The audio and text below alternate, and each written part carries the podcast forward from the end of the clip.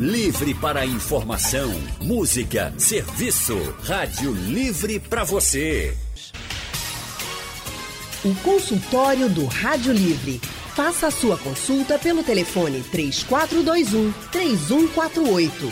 Na internet www.radiojornal.com.br. Consultório do Rádio Livre hoje vai tratar sobre esse um ano e meio de pandemia do novo coronavírus aqui em Pernambuco. Gente, foi no dia 12 de março que começaram a surgir os primeiros casos da Covid-19 aqui no estado. Mas hoje, um ano e meio depois, a vacinação avança. Muitos setores retomaram as atividades. Algumas pessoas até esquecem a máscara. Mas será mesmo que estamos perto do fim? Bem, para responder essas e outras perguntas, nós convidamos o Dr. Marx Lima. Dr. Marx é doutor em biotecnologia, consultor de biotecnologia na Target DNA e pesquisador no Instituto Tecnológico Vale. Dr. Marx, muito obrigada por estar aqui no nosso consultório de hoje. Seja bem-vindo. Boa tarde. Boa tarde, Anne. Boa tarde aos ouvintes. E boa tarde a Gabriel, né, meu parceiro de consultório durante muito tempo. É verdade. Saudade dessa dupla aqui no consultório do Rádio Livre. Ainda estamos pela forma virtual, mas muito bom poder conversar com os dois. Doutor Marques, obrigada por estar com a gente. Nosso outro entrevistado é o doutor Gabriel Serrano, médico infectologista e consultor. Ele tem especialização em saúde da família e trabalha como médico no IMIP, no HF Brasil e no município de Olinda. Doutor Gabriel Serrano, quanto tempo? Boa tarde, seja bem-vindo ao consultório do Rádio Livre. Boa tarde, Anne. Um prazer falar com você mais uma vez. Max, que é minha, minha dupla, minha eterna dupla de pandemia aí nessa, nesse, nesse esforço para a gente formar as pessoas, né? É, nós, nós somos um quinteto, né? A gente tava sentindo falta de todo mundo. Depois de tentar com o Leandro, de volta, você também, Gabi ali na produção, e nós cinco conseguimos fazer esse esforço juntos aí para informar as pessoas.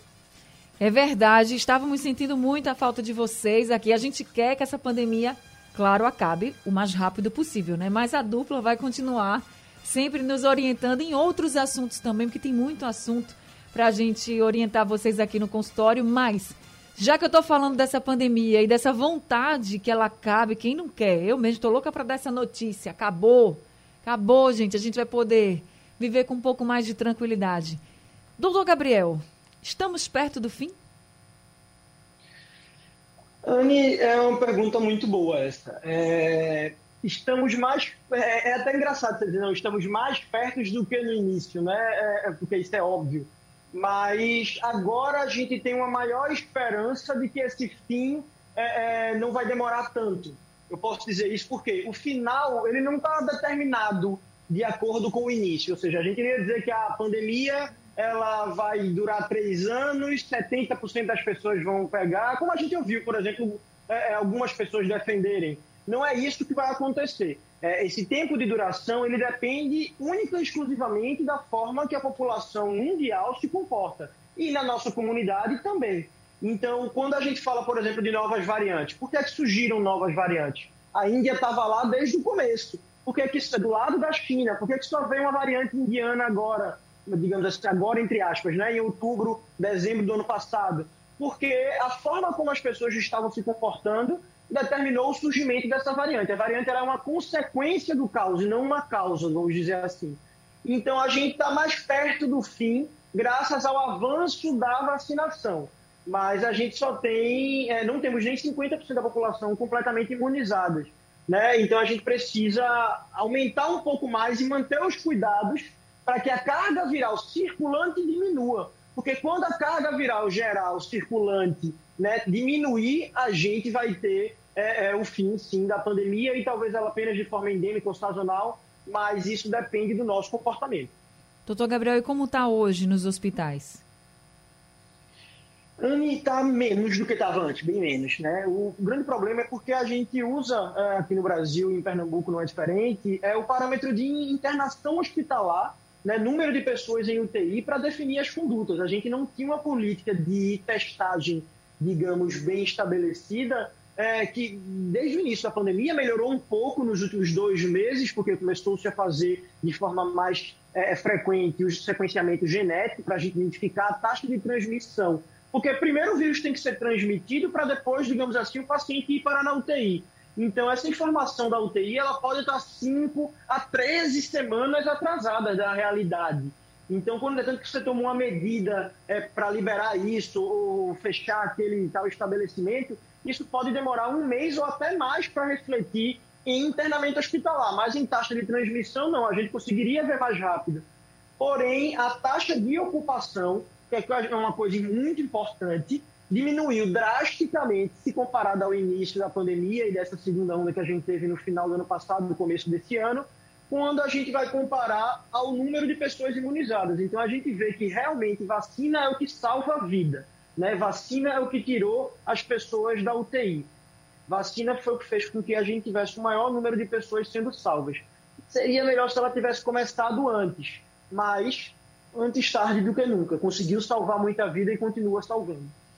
É isso. Doutor Marques, o senhor acredita que é por causa da vacina que as pessoas estão mais confiantes e até esquecem, colocam os cuidados de lado?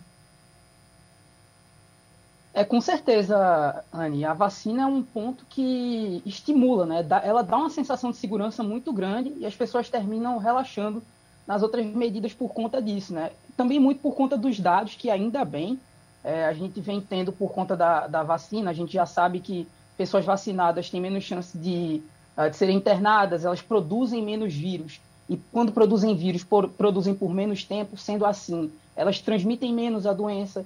Então, todas essas informações em conjunto, elas meio que fazem que as pessoas deem uma relaxada.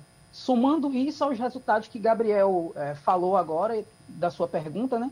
Sobre esses indicativos que o governo, uh, governo aqui do estado, principalmente, né, muitas vezes noticia, uh, como diminuição de leitos de UTI, como se isso fosse algo, uh, um indicativo bom da pandemia ou algo a ser comemorado. É uma notícia boa, é, mas não é um indicativo para se acompanhar a pandemia, como o Gabriel bem falou. Quando você tem informação de leito de UTI, você está 10, 13, 15 semanas atrasado. Né? Então, a vacinação, ela com certeza, ela é um, uma segurança gigante. É, a melhor, é o melhor efeito de segurança que a gente tem hoje, junto com as máscaras, o distanciamento e a ventilação mas a gente não pode descuidar, né? A gente tem que manter todos esses cuidados até boa parte da população, pelo menos aí mais de 70%, estarem completamente vacinados. E falando em vacinação, que ainda bem que está avançando, a gente já chegou num ponto da terceira dose. Essa terceira dose de vacina que agora está disponível né, para as pessoas idosas, começando inclusive aqui no Recife, pelas pessoas que vivem em abrigos, por exemplo, ela traz uma sensação de segurança para aqueles que já passaram por aquela fase dos seis meses da segunda dose e agora estão tomando a terceira, vocês estão tendo um reforço nessa imunização, mas também traz dúvidas, doutor Marcos. Por exemplo, todo mundo, na sua opinião, vai ter que tomar essa terceira dose? Ou, por exemplo, quando chegar aos seis meses de que a pessoa tomou a segunda, a gente vai tomar uma dose de reforço e isso será anual? O que a ciência, como a ciência está estudando e analisando tudo isso? Boa pergunta. É, até agora, até o dia de hoje, as informações que a gente tem, elas dão conta de que as pessoas que vão tomar essa dose de reforço são principalmente os idosos, é, pessoas com mais de 60 anos e os imunossuprimidos, né? São aquelas pessoas que fizeram ou estão fazendo é, tratamento contra o câncer, né? quimioterapia, pessoas que fizeram transplante recentemente ou pessoas que têm alguma condição que faça com que seu sistema imunológico seja diminuído com relação à, à, eficiência. Então, até agora, apenas esse grupo deve, deve fazer conta dessa terceira dose. Os dados que a gente tem até agora da vacina com duas doses, elas são ótimas para as pessoas com menos de 60 anos. É um relatório com dados do Ministério da Saúde, com dados de fevereiro até julho, mais ou menos, até a metade final de julho, ele dava conta que quase 10 mil pessoas no Brasil tinham morrido é, que já tinham sido vacinadas com, com as duas doses. Bom, isso parece um número grande, é, 10 mil pessoas é, é um número considerável, mas isso é 3,7% do total que morreu nesse período. Desses 3,7%, mais de 95% das pessoas, é, ou seja, pouco mais de 3 mil pessoas desse total, tinham mais de 60 anos ou eram imunossuprimidos, né? Então, os que representavam pessoas com menos de 60 anos não chegavam nem a 80 pessoas. Então, para as pessoas com menos de 60, a vacinação tem dado conta muito bem e por um tempo considerável. Né? A questão agora é com essas pessoas mais idosas e com os imunossuprimidos, que essa questão ela é relevante para qualquer vacina, isso não é só para a Covid-19. Tá certo. Consultório do Rádio Livre hoje está falando sobre esse um ano e meio de pandemia aqui em Pernambuco e a gente está conversando com os doutores Marcos Lima e Gabriel Serrano. Já temos a participação de ouvintes aqui com a gente. O Alisson do IPSEP está ao telefone. Alisson, muito boa tarde, seja bem-vindo ao consultório. Alô, boa tarde, boa tarde a todos. É, por gentileza, é que eu tenho dois anos, eu tenho uma, uma família que ela diz, eles têm na base de 50 anos todos novos. Tenho filho, mas não, nenhum dos dois tomaram nem a primeira e disse que não vão tomar a segunda e nem vão tomar a terceira que vier. Um filho pequenininho. Quer dizer, eles acham que a pessoa vai se transformar num jacaré, como a turma está dizendo por aí. O que, é que vai acontecer com essas pessoas? Ela vai ser obrigada a tomar ou ela vai contaminar os outros por aí? Obrigado. Obrigada, viu, Alisson, pela sua participação aqui com a gente. Essa é uma grande preocupação quando as pessoas se recusam a tomar a vacina. Uma coisa é certa, elas não vão virar jacaré se tomar a vacina, não. Agora, se não tomarem, né, doutor Gabriel, o risco é grande, né? Isso, eles podem não estar mais entre nós, ele pode perder esses amigos, né? E mesmo que não venha a acontecer nada de grave com eles, eles podem ser pessoas carreadoras do vírus para outras pessoas. Então, eu acho muito engraçado, é, é, na verdade, engraçada a forma de dizer, né? Eu acho trágico quando entra um paciente, por exemplo, na minha sala e diz que não vai tomar a vacina, porque é, se ele só ele colhesse a consequência, já seria muito triste. Mas é, é simplesmente alguém que não para para pensar que ele pode matar outra pessoa ele pode ser responsável pela morte de outra pessoa porque ele escolheu não tomar a vacina. Entendeu? A, a chance de alguém que tomou. Ninguém, ninguém no mundo morreu porque tomou vacina. Né? Qualquer pessoa, ah, eu conheço gente lá na rua que tomou, no outro dia foi para o hospital e morreu. Então aquela pessoa pegou Covid ou teve outra coisa e não deu tempo de criar anticorpo ainda. Né? Demorou para tomar a vacina, alguma coisa do tipo. Agora, ninguém que tomou a vacina morreu porque tomou vacina. O que a gente tem é, é um excesso de, de falta de informação, que aí faz com que as pessoas, na dúvida, às vezes preferem não tomar. Mas o ideal é que, na dúvida, você tome, porque a gente não precisa ter certeza de tudo. Né? Eu não sei como é que o motor de um carro funciona, por exemplo, mas nem por isso eu deixo de subir num carro e dirigir para ir para o meu trabalho. Entendeu? Eu não preciso saber como é que tudo funciona. Agora eu tenho que escutar o especialista, tenho que confirmar o que ele está dizendo. Se eu ver que tem aquela informação, tem lógica e tudo mais, eu vou e faço. É, é muita é, é, ruindade não se vacinar, é crueldade com os outros. Porque tem gente que queria se vacinar e não pode. E quem pode escolher não se vacinar está sendo cruel, porque pode causar a morte daquela pessoa que queria, mas não pode.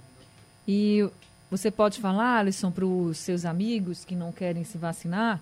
Pergunta para eles se eles viram alguém tomar vacina e se transformar num jacaré, por exemplo.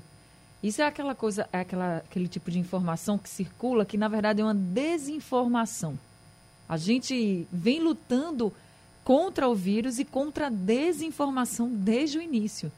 A gente, quando traz aqui os especialistas para falar sobre vacinação, tirar dúvidas, é justamente para que vocês tenham o conhecimento e também tenham contato com pessoas que de fato estudam, são especialistas no assunto. Não é qualquer pessoa que acha alguma coisa da cabeça dela e aí sai falando e pronto, isso vai ser verdade. Não, a gente para a gente ter a certeza do que a gente está falando, a gente tem que estudar, tem que se basear. Por isso que a gente sempre traz aqui pessoas que são especialistas, são doutores no assunto, que estão vivenciando essa luta todos os dias para que aí sim vocês tenham conhecimento e, claro, contato com gente de fato capaz de poder responder e dar uma orientação, sabe?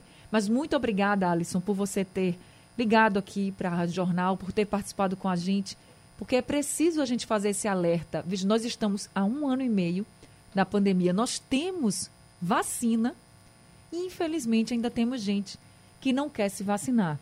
É só você pensar assim: sem a vacina, eu tenho todas as chances do mundo de ter a Covid-19. Tomando a vacina, a primeira dose, a segunda dose ou a terceira, no caso de quem tá para tomar a terceira dose. Tomando a dose da vacina, recebendo essa dose, você diminui essa chance muito. E você diminui a chance de ter uma Covid-19 grave, que é o que levou à morte de muitas pessoas. Então, se a gente pensar assim, a gente já sabe. É muito importante se vacinar. Temos mais ouvintes aqui com a gente? O Andrade de Rio Doce está ao telefone. Andrade, boa tarde, seja muito bem-vindo aqui ao consultório do Rádio Livre. Boa tarde, minha querida Anne Barreto. Boa tarde, essa dupla imbatível, doutor Marcos Lima, doutor Gabriel Serrano. Boa tarde, querido. Boa tarde, Andrade. Boa tarde, Andrade. É, é uma pena, Anne, que existem pessoas que ainda acham que a pandemia é lorota, é a história de Trancoso.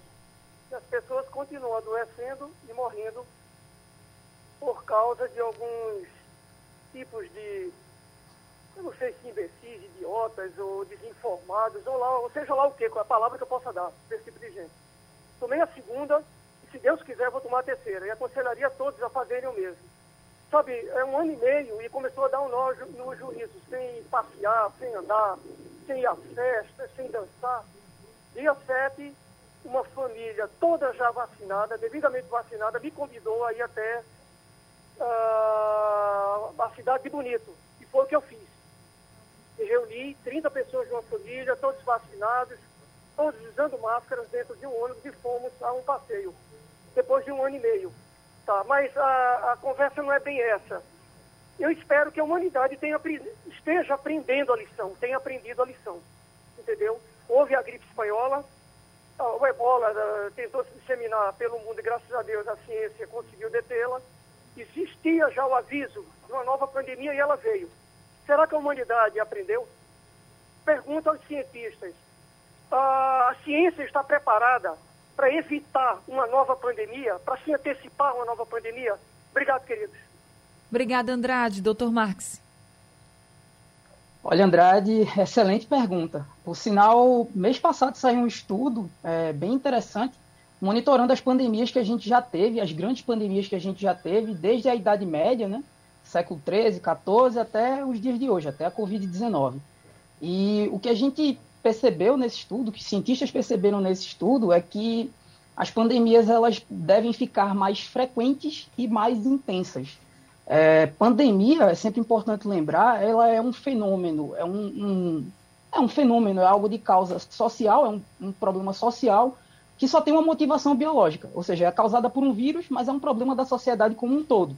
Né? Então, a, gente se antecipar e a gente é, deter a próxima pandemia vai depender muito das decisões que a gente tomar hoje. Né? É, a gente está nesse consultório aqui discutindo se a pandemia vai ter um fim. Eu posso trazer um exemplo, como você falou, de pandemias passadas. A pandemia da varíola foi uma pandemia que a gente conseguiu acabar, a gente erradicou a varíola, essa doença nem existe mais. E ela foi detida depois de milênios da humanidade convivendo com ela, mais de dois mil anos da humanidade convivendo com essa doença. E ela acabou no século passado, na década de 70 mais ou menos, por conta da vacina. A gente tem a pandemia que você citou, da gripe espanhola, que ela, a gente não sabe ainda exatamente por que, que ela acabou, mas ela muito provavelmente acabou porque o vírus sofreu uma mutação e ficou menos letal. Então, essa é uma forma também de acabar com a pandemia. É você deixar o vírus contaminar todo mundo e esperar a boa vontade dele de não matar mais ninguém, é, não é recomendável. E você tem, a gente tem o exemplo da pandemia de HIV, que hoje é uma pandemia que a gente aprendeu a controlar. Ela ainda existe, o HIV é sério, mata muita gente, mas é um vírus que a gente já sabe lidar com ele.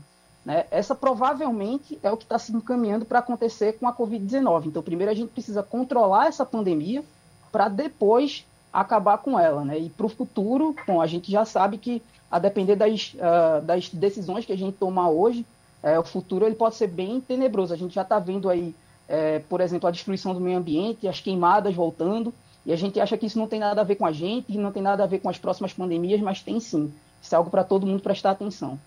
Tá certo. Tereza de e Água uma coisa importante, né, Marcos? Desculpa, Anne. Fique à vontade. É que a, a, com a gripe espanhola a gente teve a sorte dela ter ficado mais, digamos, é, é, menos agressiva mas também poderia ter acontecido o contrário.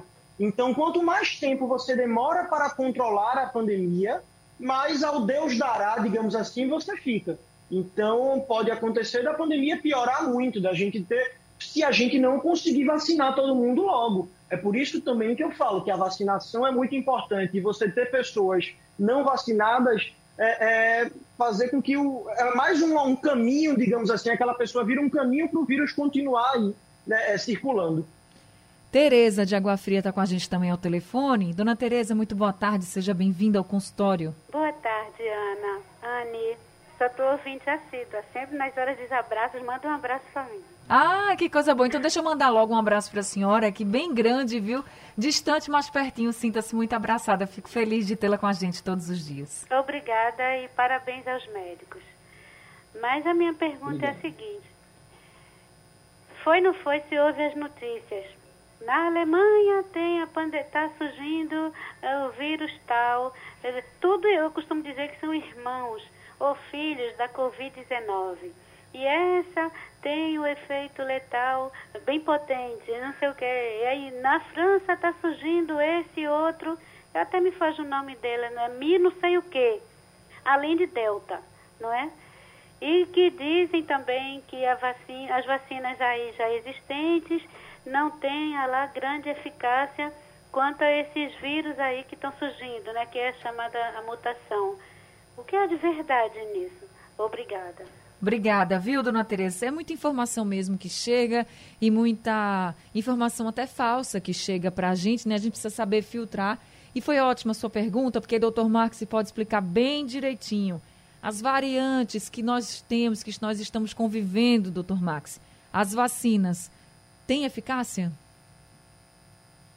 Olha, é, muito obrigado, Tereza, pela sua pergunta. Ela é muito boa e ela serve para a gente esclarecer uma coisa. Até o presente momento, até hoje, é, não existe nenhuma variante que escape 100% a nenhuma vacina. Ou seja, as vacinas elas continuam sendo perfeitamente efetivas contra qualquer tipo de variante. Não importa se Delta, Lambda, Amu, né, que foi a que apareceu agora. Então, a gente está monitorando essas variantes porque é sempre um problema se uma variante ela fica mais transmissível.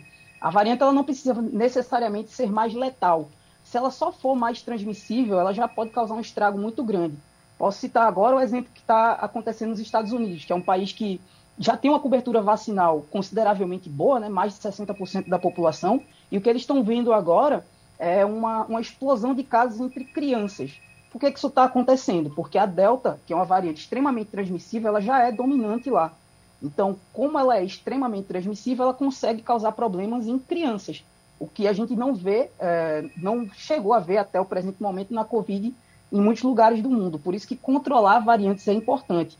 Mas nenhuma delas, nenhuma, nenhuma delas até agora é resistente à vacina. A vacina funciona contra qualquer variante. Aí quando o senhor fala que em outros lugares a gente está tendo casos de Covid-19, nessa variante Delta, com crianças, claro que os pais ficam muito preocupados. E quando é que vai chegar a vacina para a criança, doutor Max? Bom, a gente já tem teste de vacina em andamento em criança, alguns bem adiantados. Né? A China tem uh, um estudo agora com a Coronavac, com crianças a partir de 3 anos. O Chile, um país vizinho nosso aqui, já autorizou a aplicação da vacina em crianças maiores de 5 anos. É, e a Pfizer já tem um estudo bem adiantado também nos Estados Unidos para crianças acima de 5 anos. Então não deve, não deve demorar muito para a gente ter vacina pessoal é, abaixo de 12 anos. E agora, é, o que antes parecia um exagero, né, porque a Covid grave, ela continua sendo, ainda bem, ela continua sendo rara em crianças, mas se você aumenta o número de infectados, você vai ver mais casos graves consequentemente. Né? Então a gente precisa também agora vacinar esse público. Tá certo. A Mara de Jardim São Paulo está com a gente aqui ao telefone. Amara, boa tarde. Seja bem-vinda ao consultório. Boa tarde, Anne. Tudo bom? Tudo bem, Amara? Tudo bom, graças a Deus. Amém. Olha, eu tenho um netinho, inclusive o nome dele é Gabriel, vê. Já há um ano. Nome bonito, um gostei. E, e, é, já tá, é, a, é, a Tombini é quase da idade dele. Ele é mais velho um mês, que fez é, um mês, que ele fez um ano e sete meses ontem. Certo. Aí, é, e o pai e a mãe eram da, é da área de saúde. Aí, quando minha filha estava grávida, eu ficava com medo tão grande, porque ela amamenta, né? Claro. Aí eu ficava com medo tão grande dela pegar, menina, pra ele ser através do leite. Aí eu gostaria de perguntar se ela estivesse amamentando e pegar, se ela é, transmitia é, é, pro leite. E eu, eu vou fazer um apelo aqui pro, governa, é, governador que ele suspenda esse carnaval desse ano, que não tem condições não, minha filha. Está muito recente. Entendeu? Obrigada. Obrigada, viu, dona Mara? Então, doutor Gabriel, amamentação passa Covid da mãe para o bebê? Anne não tem nenhum estudo que fale diretamente da transmissão através do leite. É muito mais fácil se acontecer a transmissão, ela acontecer pela proximidade do bebê é, com a mãe ali. Mas da transmissão pelo leite, não. É, a gente tem realmente que tomar é, um cuidado se alguém tiver infectado, né? Ou se tem uma mãe ali na, naquela época é, trabalhando em uma área de saúde, o preferencial é que ela vá para outra área menos exposta, talvez dentro daquele mesmo emprego, se ela tiver que voltar, mas é, é algo que a gente ainda não tem que estar preocupado. É, o senhor falou dessa questão da proximidade, por isso que tem orientação para quem amamenta de que se tiver com algum sintoma gripal, porque a gente não vai saber se é gripe ou se é Covid, está de máscara, né? Para justamente não correr esse risco, isso. não é isso, doutor? Justamente, porque máscara faz toda a diferença. É, tem vários estudos mostrando, inclusive, que a carga viral, mesmo se você transmitir, você vai transmitir de uma forma bem mais leve, que a carga viral transmitida vai ser menor. Então é importante que, se tiver essa suspeita, que use máscara. Se é uma mãe que foi para o plantão, digamos, é da área de saúde, deu um plantão, é melhor, não, não tem sintoma ainda, mas acabou de voltar de um plantão, é melhor usar máscara. Sempre esse tipo de cuidado é importante. Tá certo. Carlos de Jardim Atlântico está ao telefone com a gente. Carlos, muito boa tarde. Seja bem-vindo ao consultório. Boa tarde, Anne. Boa tarde, doutor Max e doutor Gabriel. É, a minha dúvida é a seguinte: de vacina eu estou tomando todas.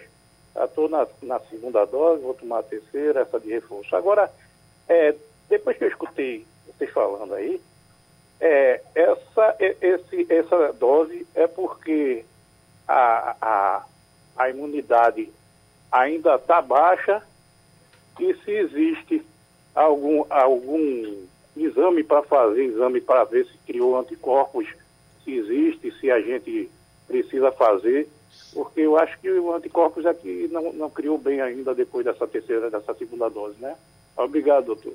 Obrigada, viu, Carlos, pela sua participação. Então, doutor Marques, essa terceira dose é indispensável para esse público idoso, por quê? Porque a imunidade baixou? Bom, existe um fenômeno, é, Carlos, que a gente já sabe que acontece com as pessoas é, idade mais avançada, né? É, mais de 60, 65 anos, que a gente chama de imunossenescência ou senescência imunológica, que é quando é um processo natural, que é quando o seu sistema imunológico ele já não responde a, aos organismos invasores, vírus, bactérias, fungos, qualquer um deles, ele já não responde da mesma forma. Outras pessoas falam também que o seu sistema imunológico ele já está maduro, ou seja, ele demora a aprender mais, ou ele não aprende como, como deveria. Por isso, é, isso, de novo, isso acontece com qualquer vacina. É, público de idade mais avançada, ele não responde da mesma forma à vacina que uma pessoa de 18, de 30 e 40 anos responde. Isso é um fenômeno natural. Então, essa terceira dose agora, a gente está passando por ela muito por conta disso.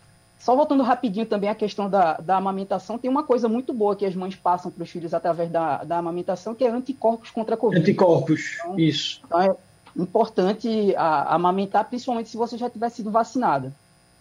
É isso, gente. Agora a gente está recebendo aqui alguns, alguns áudios pelo WhatsApp, a gente vai ouvir tudo. Consultório do Rádio Livre hoje está falando sobre esse um ano e meio de pandemia do novo coronavírus aqui em Pernambuco. E nós estamos conversando com o doutor em biotecnologia, Marx Lima, e também com o médico infectologista, doutor Gabriel Serrano. Agora a gente vai ouvir a mensagem do Walter, ele mandou pelo nosso WhatsApp. É, boa tarde. Meu nome é Walter Vasconcelos. Eu sou daqui de, da cidade de Barreiros. Eu estou escutando aí os doutores e queria saber a opinião deles. Eu, pelo menos, tenho a minha. É, com relação a a tipo assim, é, momentos festivos do próximo ano, tipo assim, carnaval, galo da madrugada, essas coisas.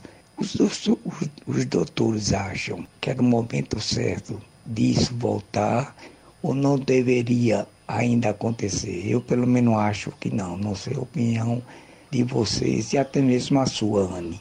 Eu acho que não deveria, não. Acho que ainda não é o momento pelo menos em Caruaru, A prefeita lá faz dois anos que não tem São João. Não era o caso de não ter carnaval, não ter bloco. Infelizmente, gosto muito de carnaval, mas acho que não era o momento. O que é que vocês acham? Um abraço e sou ouvinte assíduo. Tchau.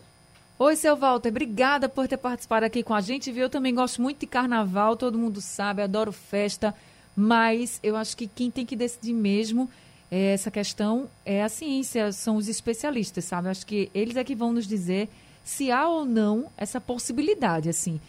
Eu, eu confio muito no que os especialistas dizem, por isso deixa eu passar logo aqui a palavra para o Dr. Max, que é um cientista. Então, Dr. Max, o que, é que o senhor acha? Boni, essa questão ela vai depender muito de como a, como a vacinação principalmente vai andar daqui até fevereiro, né, que é quando deve ser o próximo carnaval.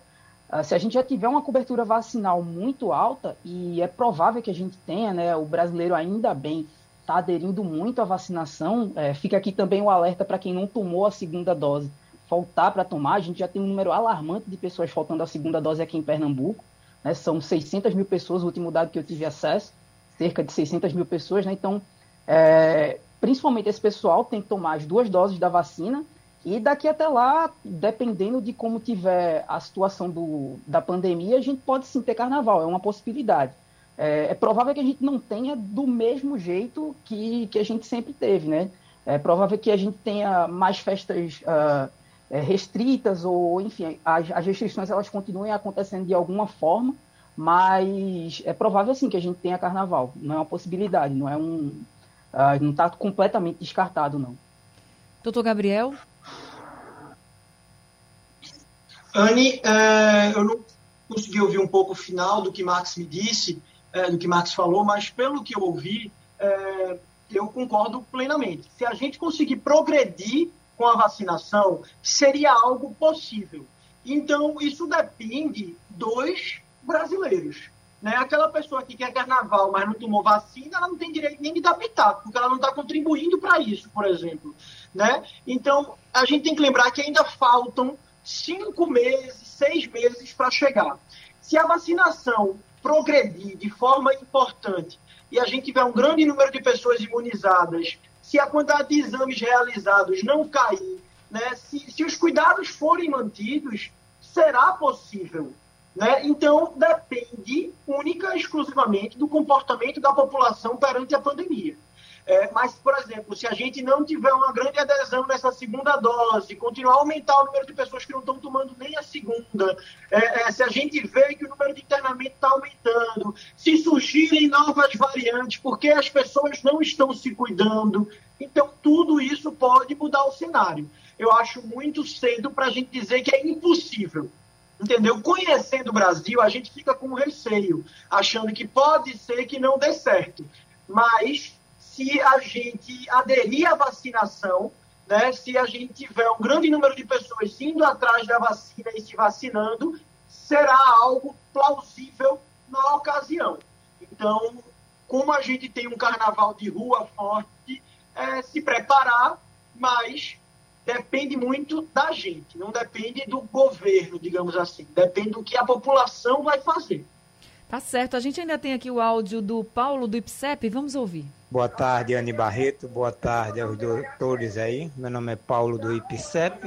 Existe algum risco, doutores, dessas misturas de vacina em que a gente, aí, algumas pessoas tomam AstraZeneca, Coronavac, e existe algum risco para os pacientes? Boa tarde, Anne Barreto. Obrigada, viu, Paulo? Boa tarde para você também. Doutor Marx, existe risco? Olha, Anne, eu sou completamente partidário da, da mistura de vacinas. Eu defendo ela.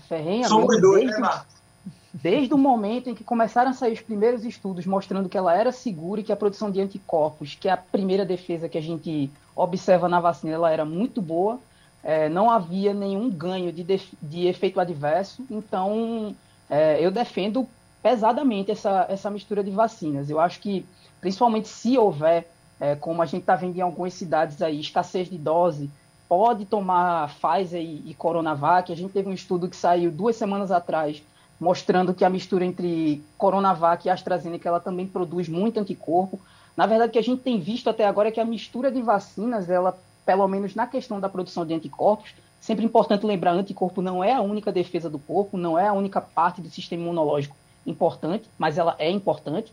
Então, a produção de anticorpos, pelo menos com a mistura de vacinas, ela tende a ser maior do que quando você toma vacina única, né? Ou seja, Coronavac, Coronavac, AstraZeneca, AstraZeneca e assim sucessivamente. Então, não há risco, ela é segura, efetiva e eu defendo com unhas e dentes. Tá certo, infelizmente o tempo do nosso consultório acabou. Foi uma das primeiras, desculpa me interromper, foi uma das primeiras conversas, assim que começou a vacinação, que a gente teve, eu e Max. A gente se ligou justamente para discutir isso. Então é algo que a gente tem, tem focado no assunto e tem visto bons resultados desde o início. É, é, pra, eu digo isso e estou batendo nisso de novo, porque é importante que as pessoas percebam que as orientações, quando são passadas pelo governo, elas são embasadas na opinião de especialistas. Do mesmo jeito que eu e Marcos conversou sobre isso, Sim. tem outros especialistas envolvidos. Então, tudo tem a, aquela recomendação e tudo é baseado na ciência. O governo não pode criar uma regra da cabeça dele. É isso, gente. Olha, infelizmente o nosso tempo do consultório acabou, mas eu queria agradecer muito ao doutor Gabriel Serrano por mais essa tarde de muita orientação para os nossos ouvintes. Agradecer também a todos os ouvintes que participaram com a gente. Doutor Gabriel, muito obrigada e seja sempre muito bem-vindo aqui com a gente. Obrigado, Anne. Um prazer enorme toda vez estar aqui. Para mim é muito importante esse papel, já que a gente não tem tanta informação assim do governo federal, mas ter esse canal aqui faz muita diferença. E para mim é um prazer maior ainda estar aqui com o Marcos. É isso, Marx. Muito obrigada também, viu, Marx, por esse consultório. Muito obrigado, Anne. Eu que agradeço. É sempre um prazer estar aqui conversando com vocês, né, com você, com o Gabriel. E agradeço também a participação dos ouvintes. Muito obrigado. É isso, até a próxima, viu, gente? O consultório do Rádio Livre está acabando, o Rádio Livre de hoje também. A gente volta amanhã às duas horas da tarde. A produção do Rádio Livre é de Gabriela Bento, trabalhos técnicos de Edilson Lima, Big Alves e Sandro Garrido. No apoio Valmelo, no site da Rádio Jornal Robert Sarmento e a direção de jornalismo é de Mônica Carvalho. Sugestão ou comentário sobre o programa que você acaba de ouvir, envie para o nosso WhatsApp 99147 8520.